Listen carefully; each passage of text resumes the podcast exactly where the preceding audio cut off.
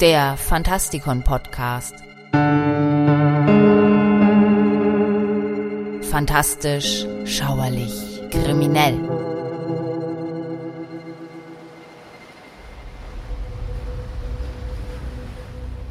Willkommen, Freunde draußen an den Radiogeräten, zum letzten Teil einer dreiteiligen Miniserie hier im Fantastikon Podcast. Alles dreht sich um eine der berühmtesten von H.P. Lovecraft geschaffenen Städte. Eine der bekanntesten abgelegenen Ecken des sogenannten Lovecraftschen Landes außerdem und Schauplatz einer seiner bekanntesten Kurzgeschichten, Schatten über Innsmouth. Heute wagen wir einen Spaziergang durch die Stadt. Was würde ein Besucher in den Straßen von Innsmouth vorfinden, kurz bevor die Stadt von den Soldaten eingenommen wurde, die den Angriff anführten? Mein Name ist Michael Percampus und dies ist ein kurzer visueller Führer zu einigen der interessantesten Sehenswürdigkeiten von Innsmouth mit Kommentaren aus den Tagebüchern von Besuchern, die sich kurz vor dem Fall der Stadt dort aufhielten.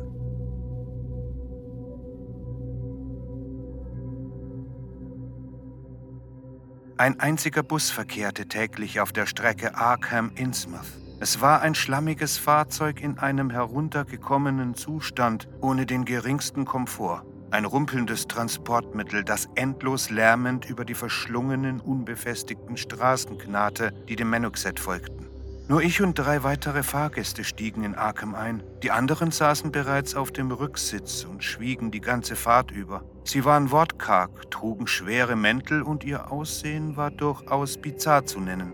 Als ich mich ihnen näherte, um ein paar Fragen zu stellen, zogen sie sich in ihren Sitzen zurück und ignorierten mich. Selbstverständlich veranlasste mich dieses Verhalten dazu, zu schweigen. Das Gilman Board House, Innsmouths einziges Hotel, war keine sehr zuverlässige Einrichtung. Obwohl es immer leer war, zog es der Besitzer vor, die Zimmerschlüssel nicht an jeden zu vergeben. Hinter den Fenstern, die durch das vom Meer beschlagene Glas undurchdringlich waren, steckte etwas Unheimliches. Als ich an die Tür klopfte, musterte mich der Besitzer des Establishments, ein grauhaariger, kahlköpfiger Mann mit trüben Augen, durch den kleinen Spalt in der Tür.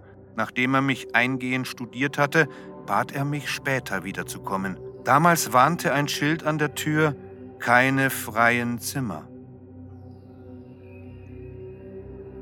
Das zweifellos seltsamste Gebäude von Innsmouth befindet sich im Stadtzentrum auf dem New Church Green. Das Gebäude war einst weiß gestrichen worden, aber jetzt war es grau und abgeblättert und die schwarz-goldene Tafel am Giebel war so abgenutzt, dass man die Worte esoterischer Orden von Dagon nur noch schwer lesen konnte. Es war zweifellos ein erniedrigender, heidnischer Kult, der ein Jahrhundert zuvor aus dem Osten importiert worden war – zu einer Zeit, als die Fischerei in Innsmouth am Ende zu sein schien. Am Quai war der Verfall noch schlimmer. Der Ort hatte einen unerträglichen Geruch nach Fisch, Seeluft und Seetang. Die wenigen Lagerhäuser zeugten von einer Zeit, in der der Hafen voller Geschäftigkeit war und von den Schiffen aus fernen Ländern mit Laderäumen voller exotischer Waren bevölkert wurde. Jetzt verfaulten sie, waren der Sonne und dem Wind ausgesetzt. Einige waren so verfallen, dass sie aussahen, als würden sie gleich umfallen, als wäre die Farbe das Einzige, was sie davon bewahrte, jeden Moment zusammenzubrechen. Mir lief ein kalter Schauer über den Rücken, als ich mir vorstellte, wie heimliche Augen von den dunklen Dachböden aus zusahen.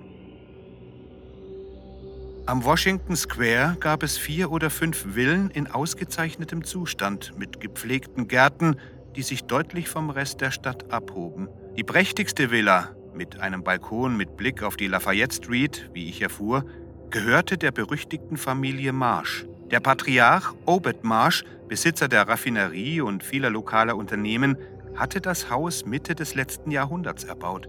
Einige Häuser waren offensichtlich verlassen, wie die Gärten in einem beklagenswerten Zustand, in denen Unkraut wucherte und Bretter an die Türen und Fenster genagelt waren, zeigten. Aber direkt daneben gab es andere Häuser mit Strom und Bewegung. In diesen alt aussehenden Häusern mit ihrer kolonialen Architektur lebten Menschen. In der Lafayette Street stieß ich auf mehrere Häuser, die sich in einem guten Zustand befanden. Als ich um die Ecke bog, rannten einige Kinder, die auf der Straße spielten, schnell in eines der Häuser und schlugen die Tür zu. Ich näherte mich und klopfte an die Veranda, um Informationen zu erhalten, aber niemand antwortete, obwohl ich darauf bestand. Gerade als ich erneut klopfen wollte, antwortete jemand mit einer kehligen, traurigen Stimme. Geh weg, hier gibt es nichts für dich. Ich verließ den Hafen durch dunkle, ungepflasterte Straßen. Die meisten Häuser waren aus alten rötlichen Ziegeln gebaut, mit verschlossenen Fenstern und zerbrochenem Glas. Obwohl es kalt war, sah ich keinen Rauch aus den großen Backsteinschornsteinen, als ob die Bewohner den grundlegenden Komfort eines knisternden Kamins nicht kannten. Die Anliegestelle sah noch verlassener aus, das verrottende Holz knarrte unter meinen Füßen. In der Ferne sah ich ein paar Fischerboote vor Anker liegen, die alle dringend einen Anstrich und Reparaturen benötigten. Es waren altmodische Boote mit einem Gewirr von Fischernetzen, die auf der Reling lagen. Das Wasser war ruhig, eher wie ein See als ein Ankerplatz im Meer. Plötzlich hörte ich das Geräusch von plätscherndem Wasser und sah, wie sich konzentrische Kreise auf der Oberfläche bildeten. Es war, als ob ein großer Fisch aus dem Wasser gesprungen wäre. Erschrocken beschloss ich, mich zu entfernen. Ich hatte das Gefühl, dass es nicht sicher war, dort zu bleiben. Danke fürs Zuhören. Gehabt euch wohl.